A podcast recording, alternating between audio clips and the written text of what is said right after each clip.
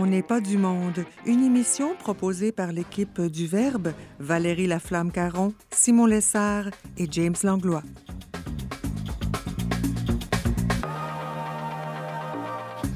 Aujourd'hui à l'émission, on parle pornographie avec Alex Deschaines et Émilie Théoret nous invite à l'amour avec un grand A au temps du coronavirus. Bref, on n'est pas du monde.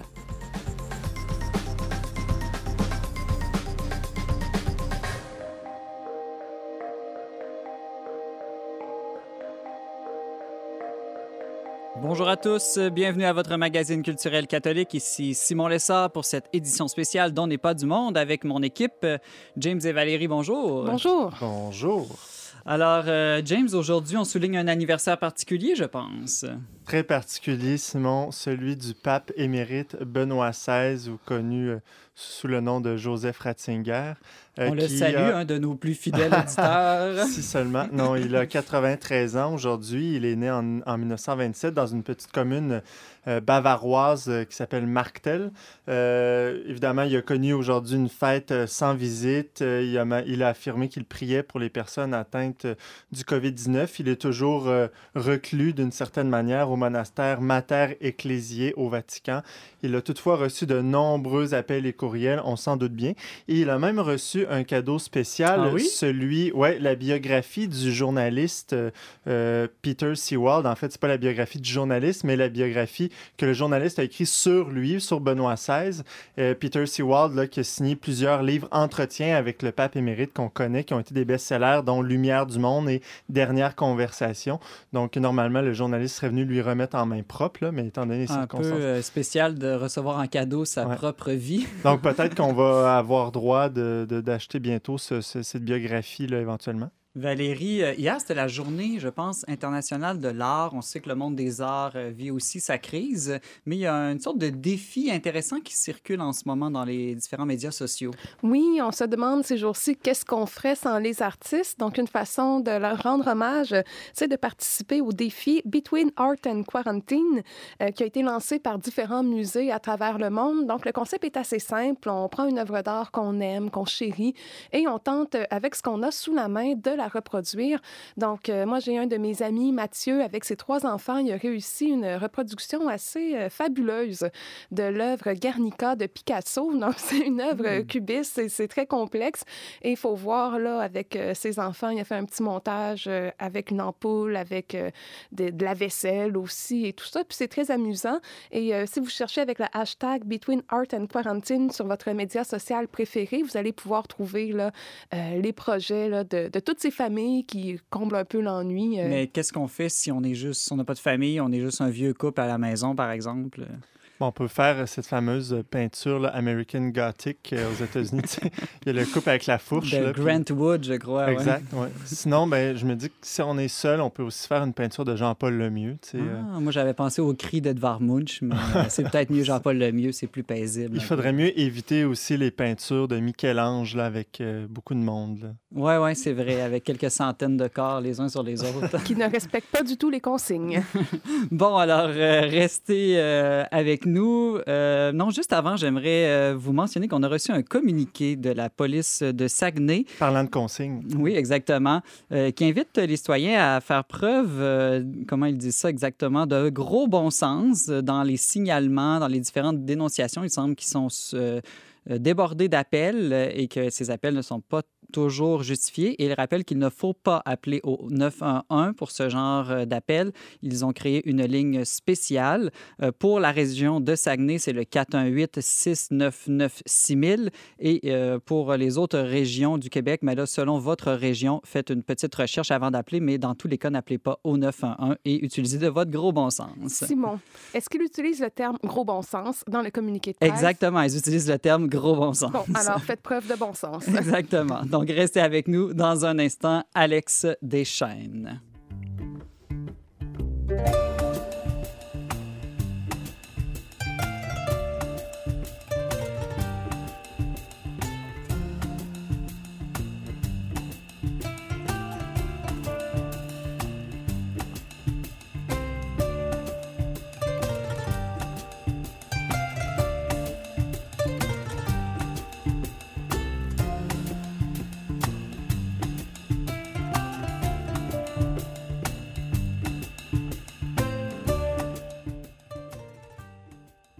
Pour vaincre l'ennui ou l'absence des êtres aimés, nombreux sont ceux qui compensent dans une consommation surabondante de matériel pornographique. Succès d'années virtuelles qui peinent à combler les besoins de notre nature incarnée et sexuée. Loin d'être un chemin d'épanouissement personnel, la porno est devenue pour plusieurs au contraire une drogue dont ils peinent à se libérer. Pour nous en parler, notre chroniqueur spécialiste en théologie du corps, Alex Deschênes, est avec nous. Euh, bonjour Alex et joyeuse Pâques. joyeuse Pâques à toi aussi. Content d'être avec vous. Ben oui, euh, Alex, euh, on a vu entre autres circuler comme nouvelle un peu étonnante dans les différents médias que certains sites 3X, je pense entre autres dans la région de l'Italie, ont offert des accès gratuits à leur contenu premium. Est-ce que c'est vraiment un acte de charité ou un cadeau empoisonné d'offrir comme ça des abonnements gratuits à des sites pornographiques? Alors, ayant déjà moi-même goûté, euh, goûté au cadeau lorsque j'étais adolescent, je peux dire que c'est très empoisonné. puis, euh, c'est sûr que moi, je, des fois, je compare un peu la lutte avec la pornographie parce que c'est une lutte, puis il faut se dire, à 13 ans, 90 des, des, des, des, jeunes garçons et des jeunes filles, là, c'est, c'est peut-être pas le même pourcentage pour les filles, mais 90% des adolescents en ont vu. C'est quelque chose que et, qu'on on, baigne dedans. On, vit vraiment une époque qui, est pornographisée, si on veut. Puis c'est un peu, euh, la, comparaison que je fais, c'est David contre Goliath. Il faut se souvenir qu'au bout du compte, c'est David qui gagne. Donc, euh, à force d'ingéniosité, mais euh, ou de persévérance. Mais, là, c'est que les gens, bon, quand on a la tentation, c'est que là, en ce moment, avec la, la, situation de la COVID. C'est un peu comme si on était 24 heures sur 24 avec Goliath qui nous court après dans l'appartement. Donc, euh, c'est là le défi. Et voilà, on, est, on est, on, comme je disais, on est dans une culture, une époque, euh, surtout en Occident, qui est très pornographisée, puis de plus en plus banalisée. la, manière dont l'affichage des, des sex shops, par exemple, euh, devient de plus en plus, on cache plus, hein. Et et donc, voilà, c'est pas de notre faute. On est né à cette époque-là. Et la même chose lorsqu'on a vu de la pornographie pour la première fois, c'était pas de notre faute. Probablement que si c'est un peu comme moi, bon, vous aviez 7 ou 8 ans. Dans mon cas, j'avais quoi, 5 ou 6 ans et, j'étais tombé sur une revue de mon père. Et pour décrire le choc, à la fois, j'étais profondément troublé, dérangé, effrayé parce que je voyais et en même temps attiré. Et le fait d'être attiré par ça, c'est plutôt normal parce qu'on est. Ben oui, c'est ça que j'allais dire, Alex. Euh, l'intimité, le corps, l'union. Euh, mais en même temps, et puis de plus en plus, en fait, ce qui actuellement, c'est un jour, vous voyez, c'est comme il y, a, il y a 50 ans, on disait euh, les, les, les, les, docteurs préfèrent Camel. Bon, dans 50 ans, je pense qu'on va, on va avoir un autre regard sur l'époque actuelle parce qu'on est, on est en train de vraiment de découvrir les, les, les, découvertes sortent à euh, à la chaîne comment la, la, la, pornographie est vraiment en train de refaçonner la sexualité humaine d'une manière absolument unique dans l'histoire. Alex Deschênes, tu nous parles de, de, la pornographie, ses différents effets euh, sur l'être humain. Pourquoi est-ce que la porno, on en devient si rapidement dépendant ou même ben, esclave dans certains cas? Ben, en fait, la, la pornographie, euh, elle, elle, fonctionne vraiment comme une drogue, euh, peut-être pas avec les mêmes, les mêmes doses ou euh, les, les, nécessairement la même chimie, mais elle excite dans le cerveau le, ce qu'on appelle le circuit de récompense. Donc, c'est vraiment des larges doses de dopamine qui sont relâchées. Et puis surtout, vous, vous imaginez, ben, quand on sait c'est quoi, c'est toute l'excitation devant l'interdit, la peur d'être surpris, le fait qu'on souvent on va se masturber devant ces images-là. Et donc, c'est vraiment tout un, cocktail de, signaux d'excitation qui, que le, cerveau reçoit tout d'un coup. Et puis, le, cerveau garde ça en mémoire. Et donc, ensuite, on va chercher à retrouver la même excitation. James, Ce arrive, c'est que cette réaction-là du cerveau est la bonne, mais elle a été court-circuitée parce qu'en fait, elle est privée de ce qui comble vraiment, le, évidemment, le corps, la personne, mais son cerveau, parce que le cerveau est fait pour réagir au don de l'autre, au don de mon époux, mon épouse, dans l'union sexuelle, à travers tous les sens. Réagir non seulement au plaisir physique, mais aussi à la profondeur du lien, euh, l'intimité, la complicité qui nous unit. Et là, et donc, privé de cette satisfaction-là, le cerveau, lui, il continue à en demander plus, toujours plus. il manque c'est un plaisir qui compte jamais. Et donc, on voit, c'est un pattern euh, de plusieurs hommes et de femmes. Il faut, faut, pas oublier que c'est aussi un problème de femmes. C'est pas juste des hommes, mais c'est vrai que la pornographie s'adresse spécifiquement aux hommes. C'est qu'on n'est jamais comblé ça nous amène toujours à des choses plus extrêmes ou plus bizarres, je sais pas quoi. Alex Deschênes, j'ai une question de, James Langlois pour toi. Ben, juste avant, je voulais mentionner qu'au début de la période de confinement, la compagnie euh, Pornhub a fait une pub en, tiré profit de, la situation. Alors, ben, merci James. J'avais demandé à Simon de ne pas faire de publicité pour... non, mais vas-y James, explique. Euh, euh, genre, oui, malheureusement. Alors, en effet, les, en ce moment, les sites Internet, ils cherchent de toute manière, de toutes les manières possibles à, rejoindre des des nouveaux clients ou à, davantage euh, droguer leurs clients, les, les, maintenir par des chaînes.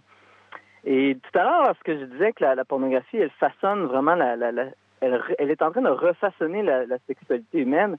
Euh, on peut comparer un peu à, la manière dont la pornographie agit sur le cerveau à certaines luttes modernes de lutte certaines stratégies modernes de lutte biologique. Donc, dans les années 60, on a découvert une nouvelle façon de lutter contre des espèces d'insectes envahissantes qui avaient été introduites souvent de pays étrangers, tout ça. Puis en fait, les biologistes, ils fabriquent des quantités massives de phéromones synthétiques qui reproduisent, vous voyez, celles faites par la femelle, en les dispersant un peu partout dans les zones infectées, sur les infestées, donc sur les armes et tout ça. Puis les mâles étant comme submergés par toutes ces phéromones-là, la concentration de phéromones, ils deviennent confus, ils parviennent plus à trouver de femelles ou sont simplement désintéressés par elles.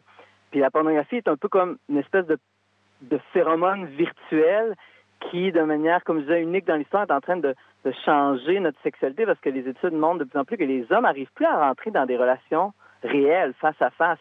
Ce qui et ensuite à rentrer dans des relations sexuelles normales. J'étais un peu attristé. Euh, il y a deux ans, j'étais à Vannes, je donnais des conférences, puis une jeune fille me disait, mais, mais, mais tu comprends pas, Alex, les gars sont pas capables de nous parler. Et sur le coup, j'ai pas fait le lien.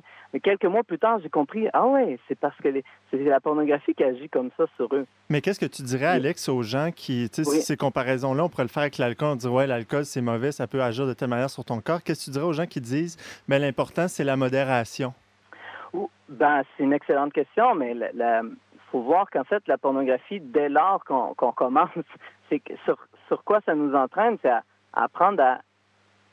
La, pornographie, hein, je vais prendre du côté masculin, elle nous émascule. Parce qu'un homme est fait pour se donner à travers son corps, alors que la, la pornographie, elle nous apprend à utiliser, à acheter, à consommer l'autre euh, comme un objet pour soi.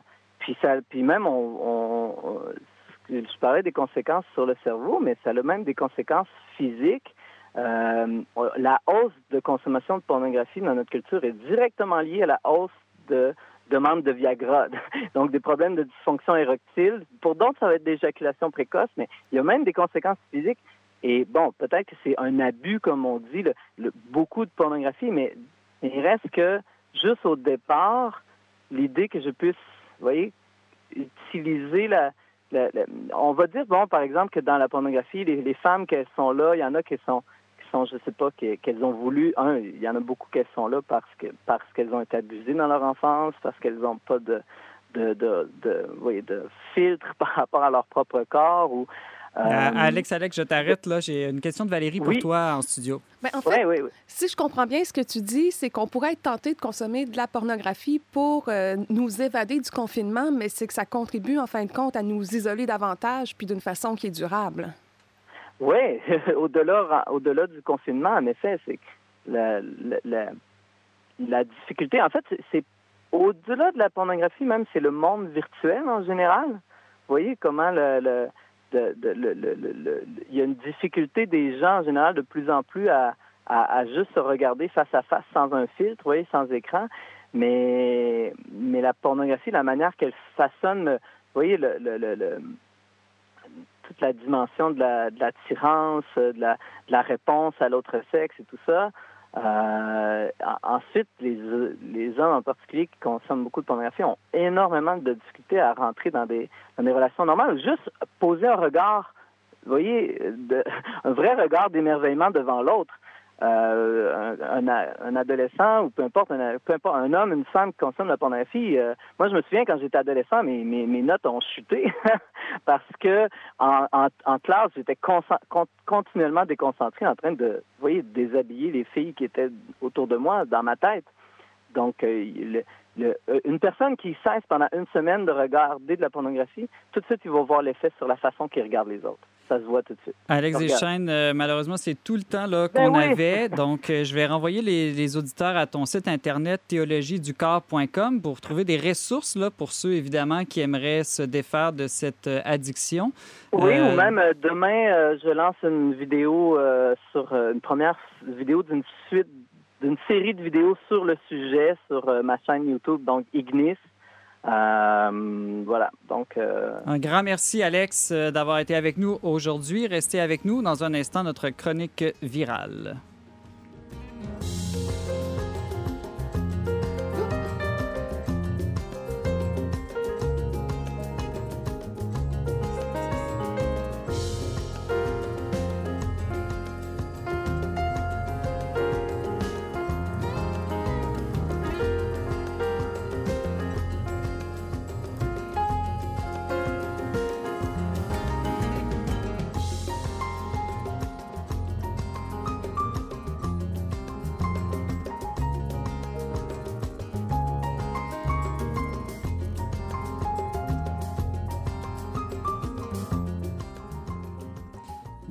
De retour à On n'est pas du monde avec Simon Lessard euh, au micro avec James Langlois et Valérie Laflamme-Caron. James, une bonne nouvelle aujourd'hui euh, dans, dans le, grâce à un article de la presse qui nous apprend que les ventes de bagues de fiançailles sont en hausse.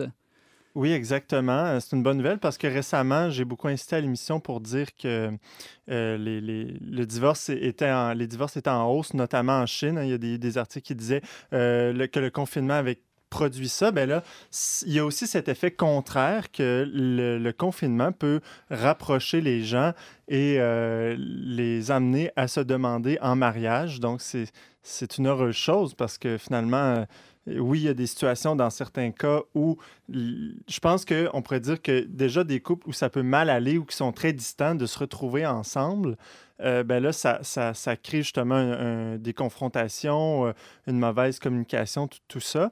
Mais à l'inverse, je pense que chez un couple euh, chez qui ça, ça va déjà assez bien, tu le fait de se retrouver ensemble, ben, ça fait juste augmenter euh, ce, ce- ce rapprochement-là. La situation actuelle agit un peu comme une loupe finalement et nous amène à relire ce qu'on vit et à faire des constats finalement.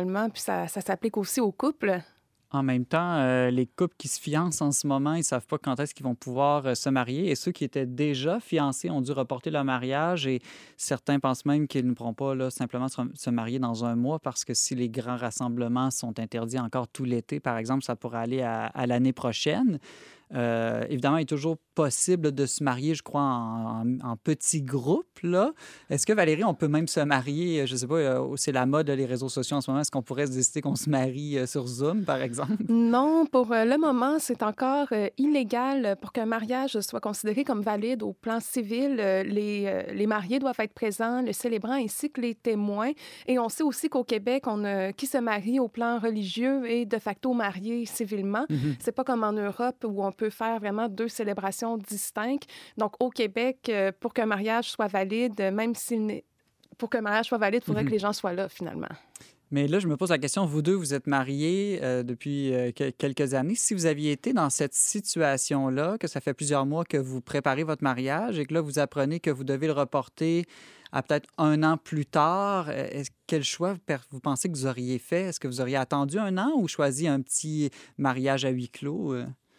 Ben, c'est sûr que d'une certaine manière, on dit, si on veut vraiment mettre euh, l'accent sur le, ce qui prime dans le mariage, euh, dans, dans l'occurrence dans un mariage chrétien, ben, c'est le fait que les deux époux puissent être unis à travers ce sacrement-là et Mhm. faire alliance avec Dieu dans ce ce sacrement-là.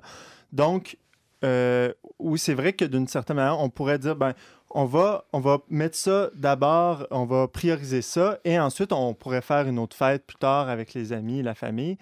Euh, cependant, ben, c'est sûr que de faire ça seul de son côté, il y a aussi un, dé- ça- un arrachement de ne pas pouvoir le faire avec des membres de sa famille, devant ses amis, devant l'Église, en fait. fête et communautaire demeure importante, même si l'essentiel, c'est le lien qui unit les époux. Moi, moi, je pense que dans mon cas, c'est toujours difficile de dire, bon, qu'est-ce qu'on aurait fait ici, là? Mhm. Mais dans mon cas, euh, si ça avait été quelques mois, je pense qu'on aurait, on aurait reporté. Puis, euh, de toute façon, ça enlève beaucoup de stress. Plus la date euh, moins la date est longue, là, elle est proche, c'est-à-dire. Puis, par contre, si c'est un an, ben là, je pense qu'on y aurait repensé.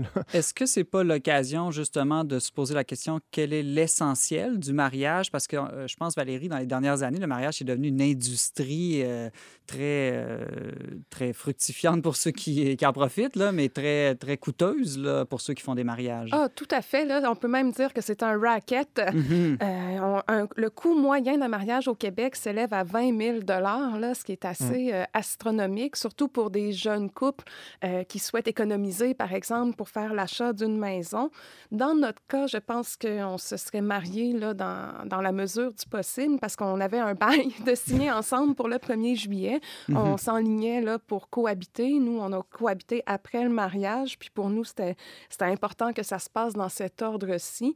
Euh, notre mariage s'est fait dans une grande simplicité, puis pour nous, important. Euh, je pense qu'il y a beaucoup de femmes qui ont un espèce de rêve de princesse, mais moi, je pense que c'est trompeur, parce que le mariage, c'est pas la déification de la femme, c'est vraiment le don un à l'autre des époux avec la grâce de Dieu. Moi, le deuil que j'aurais dû faire, par exemple, c'est la présence de nos amis, de nos proches.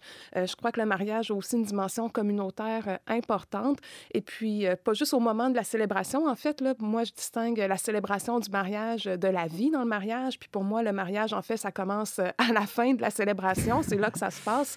Et puis, à différents moments dans les dernières années, on a vécu certaines difficultés, comme tout le monde. Puis à chaque fois, on a des amis proches qui ont été là euh, ben, pour nous ramener là, vers l'essentiel, pour nous accompagner, pour nous guider.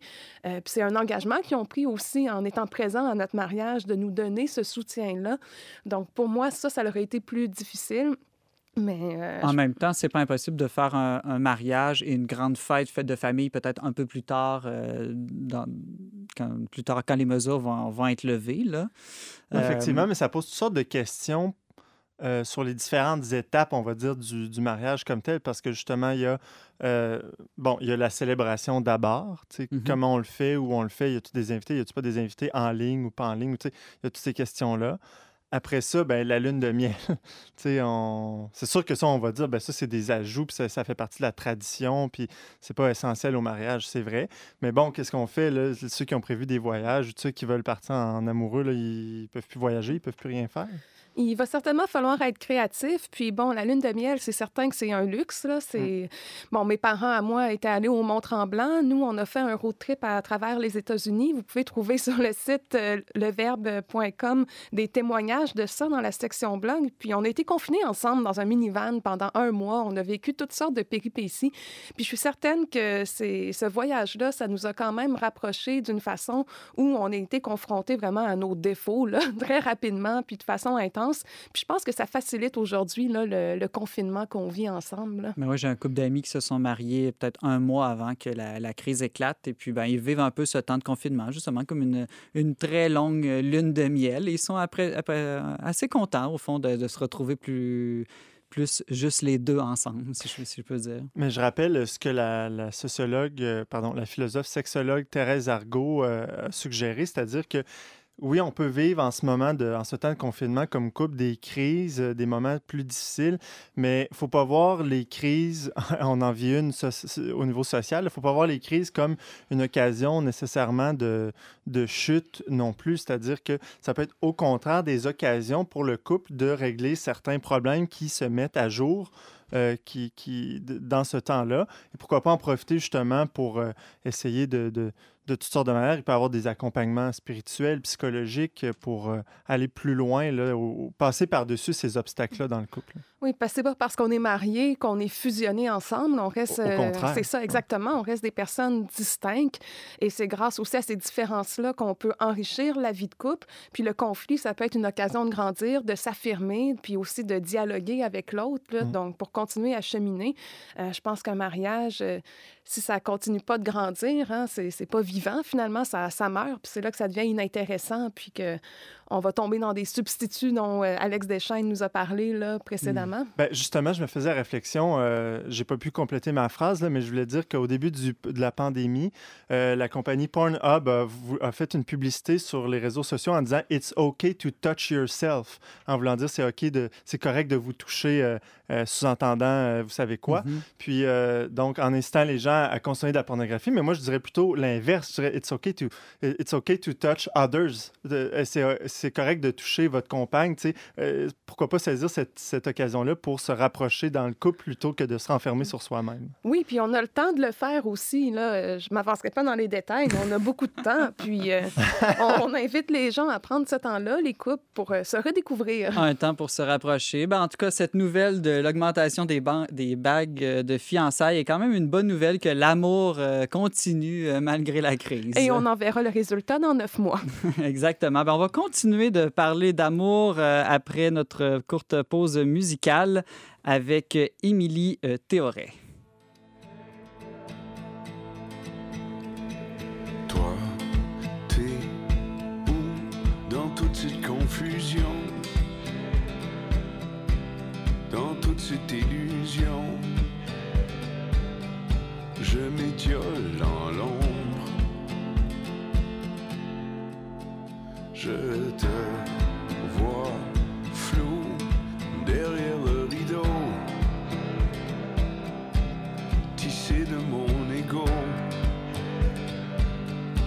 Ne me laisse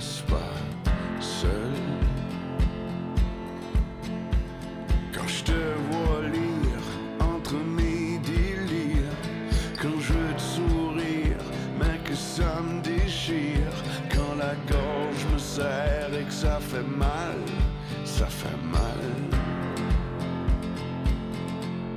Mais quand tu mets ma main sur ton cœur, s'effondrent mes peurs. À l'abri du vent, à l'épreuve du temps, espoir de jours meilleurs. Ma main sur ton cœur,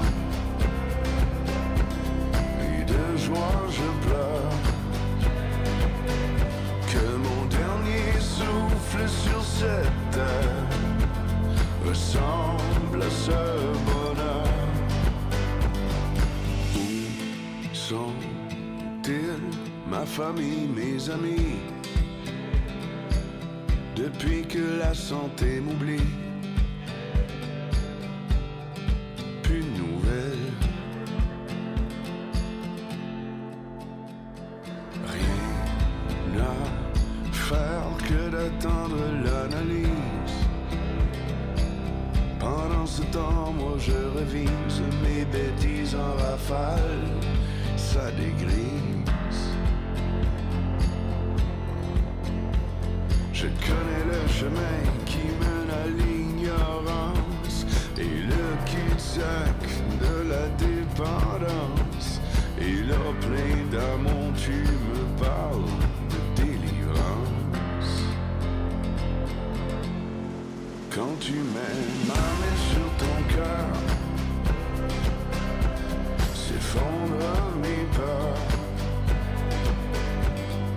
L'abri du vent, à l'épreuve du temps, espoir de jours meilleurs.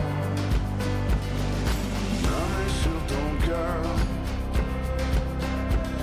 et de joie je pleure. Que mon dernier souffle sur cette terre ressemble à ce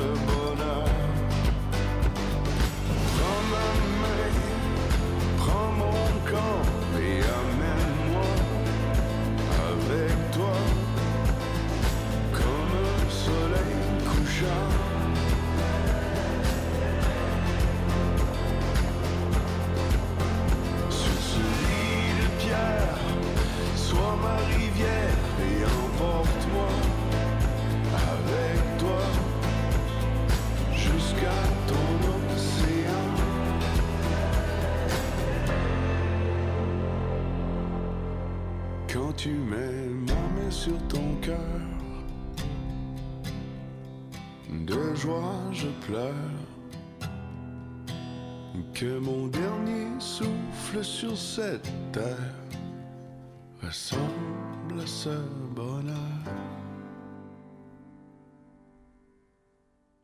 Vous êtes toujours avec Simon Lessard au micro d'On n'est pas du monde. C'était Kevin Parent avec sa chanson Jour meilleur.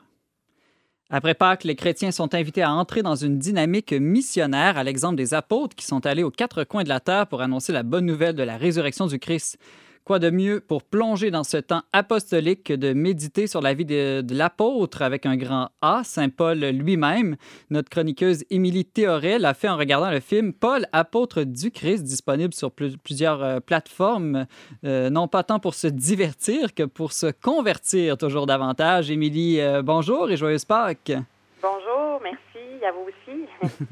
Émilie, euh, donc comment as-tu trouvé euh, ce film, Paul, apôtre du Christ? Souvent, euh, malheureusement, certains films chrétiens n'ont pas toujours une qualité euh, cinématographique exceptionnelle. Est-ce que c'est le cas dans ce film-là?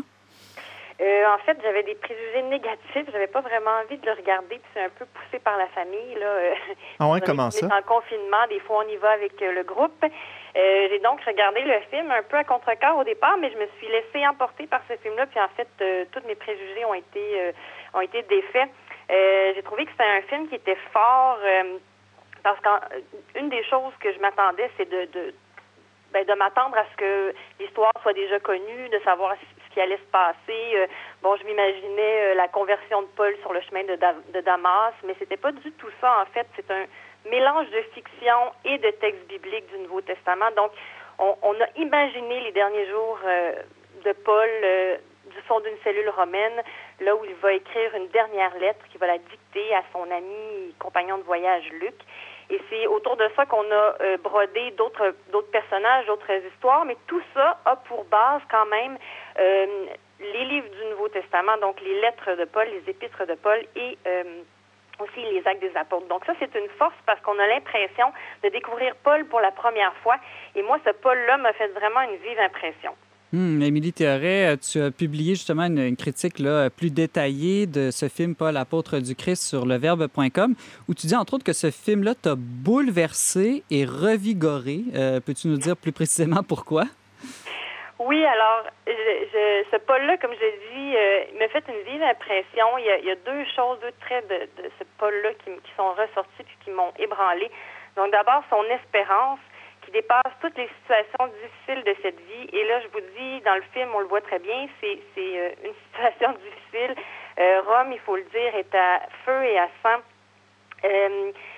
Paul lui-même est emprisonné. Euh, il a été condamné à mort, donc il attend euh, d'être exécuté d'une journée à l'autre.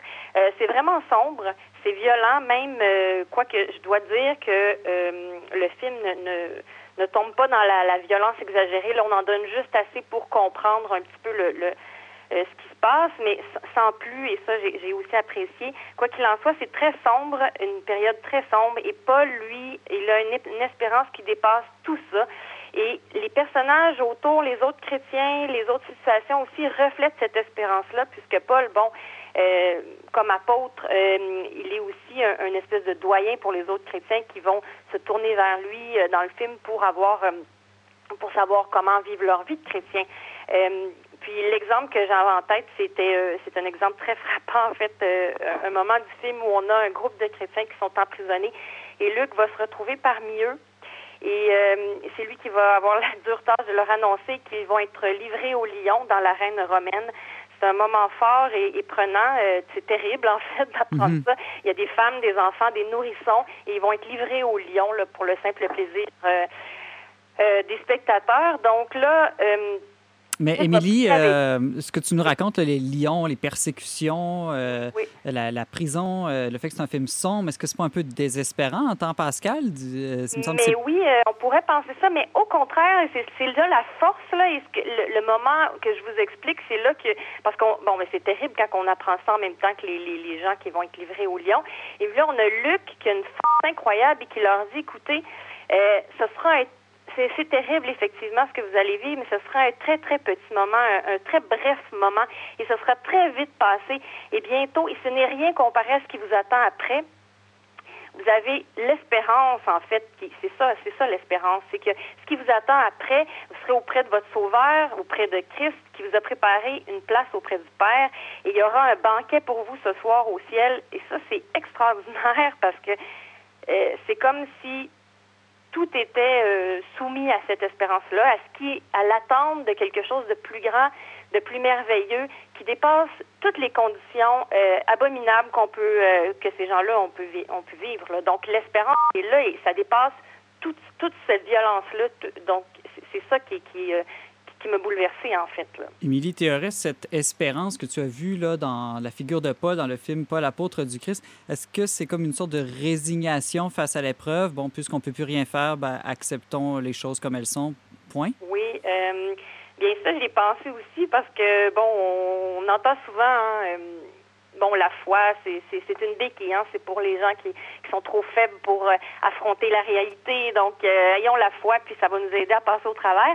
On ne sait pas trop si c'est vrai quand on entend dire ça, mais ici, c'est tout le contraire, en fait. euh, L'apôtre de Christ ici, euh, Paul, une très grande force de caractère, il faut le dire.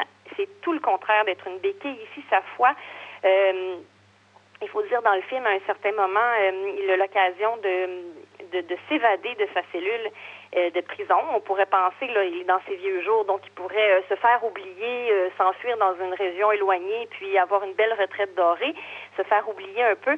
Mais non, au contraire, il va rester dans sa cellule. Et pourquoi il reste? Parce que c'est pour lui, en fait, d'abord, il est emprisonné parce qu'il proclamait son espérance, et c'est pour ça qu'on le persécute. Et, et si, en quittant, ça serait dire que finalement, son espérance n'est pas si grande que ça.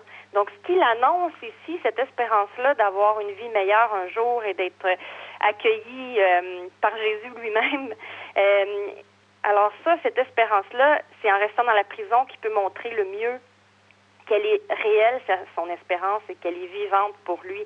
Donc ici, les actes suivent sa parole et c'est là qu'on voit que c'est vraiment une, une foi qui, est loin d'être une béquille, qui, qui est quelque chose de, de- qui est quelque chose de très vivant et de très euh, profondément ancré chez Paul. Oui, voilà. Émilie Théoret, euh, tu nous parles du film euh, Paul, apôtre du Christ. Tu as intitulé ta critique, là, publiée sur laverbe.com, comme je le disais tout à l'heure, L'amour au temps du coronavirus. Je ne vois pas trop bien jusqu'à maintenant le lien avec l'amour et avec le coronavirus. Peux-tu un peu nous Oui. expliquer? Oui, absolument. Ben d'abord, euh, bon, on vit une situation difficile, il faut le dire. Là, j'entends des personnes âgées autour de moi parler de qui, pensent au- à leur petite enfance et à la deuxième guerre mondiale. Donc là, on est là dans une situation difficile. Il faut pas se le cacher. Euh, on veut que ça aille bien, mais quand même, il y a des choses assez, euh, une période assez sombre qu'on traverse. Il faut pas se le cacher. Et donc, la première chose qu'on pense euh, en regardant le film, c'est nous, dans notre situation sombre à nous. Euh, c'est pas la Rome euh, sous Néron, comme c'était le cas de Paul, mais nous, sous COVID-19. Euh, Est-ce qu'on a une espérance? Et si oui, l'autre chose que je me, je me pose comme question, c'est est-ce que nous la proclamons, cette espérance-là, par nos paroles et aussi par nos actes, comme c'était le cas de Paul? Donc euh, là, par rapport à l'amour, vous, vous savez toujours pas où je m'en vais avec ça, mais l'amour, en fait, c'est d'être prêt à donner sa vie, comme Paul le fait dans le film, pour partager cette espérance-là en Christ. Parce que être apôtre du Christ, c'est aimer son prochain au point de se donner soi-même comme, ben enfin, à l'image de Christ lui-même qui s'est donné pour, euh, pour nous.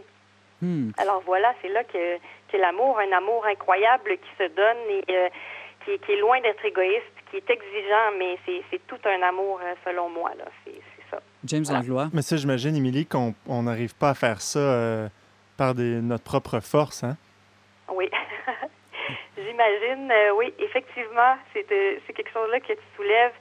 Euh, oui, c'est certainement quelque chose que l'on désire, mais que, et puis on, le voit dans le film, euh, c'est un peu ça qui m'a bouleversée aussi, parce que je me dis, est-ce que je serais capable d'une telle abnégation? Mais on sait que, bon, ben, dans cette espérance-là, Jésus nous dit qu'il nous a envoyé son esprit et qu'il peut nous donner cette force-là. Et on sait que euh, dans les moments difficiles, on peut compter sur lui pour, euh, pour nous la donner. Là. C'est, c'est, c'est clairement ça. Donc, on peut pas s'appuyer sur nos propres forces, mais on peut s'appuyer sur lui. Ça, ça fait partie de cette espérance-là qu'on, qu'on, qu'on doit avoir en lui. L'amour avec un grand A, finalement, peut-être que ce A est pour apostolique, euh, plus que romantique en tout cas. Euh, Émilie euh, Théoret, tu nous parlais du film Paul, l'apôtre du Christ, disponible sur différentes plateformes euh, de streaming. Désolé, euh, j'oublie le mot français. Diffusion. De diffusion. On peut lire euh, ta critique complète intitulée L'amour au temps du coronavirus sur le Merci beaucoup, Émilie, d'avoir été avec nous. Merci à vous. Bonne fin de journée.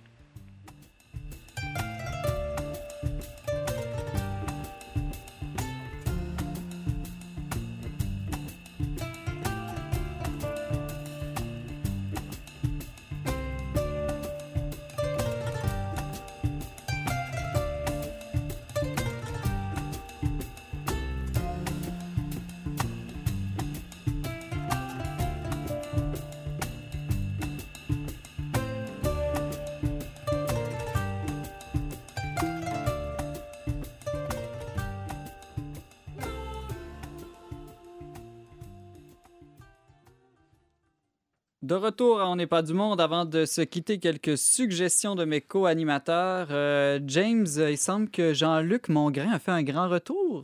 Ben, je sais pas pour vous, mais moi, je trouve que Jean-Luc Mongrain, ça a toujours été un excellent journaliste, malgré ses, ses euh, prises de parole parfois colorées ou à l'emporte-pièce là, en direct sur TVA.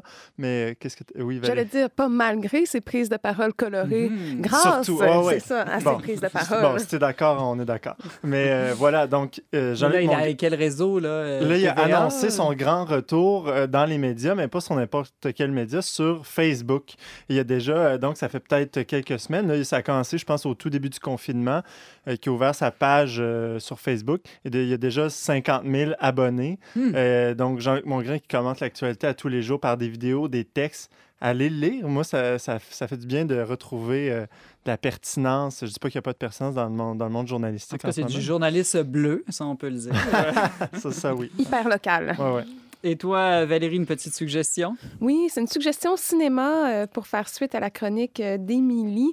Euh, on retourne sur Netflix, mais cette fois-ci, il y a aussi une bonne raison, c'est qu'en fait, on y trouve le premier long métrage québécois produit par Netflix. Ça s'appelle Jusqu'au déclin et ça parle de survivalisme. Le survivalisme, c'est un ensemble de, de pratiques de personnes qui se préparent à affronter une tragédie, que ce soit une guerre, une catastrophe naturelle ou une pandémie, comme c'est le cas présentement et ça va dégénérer euh, au fil de l'histoire. Il y a plusieurs euh, péripéties, évidemment.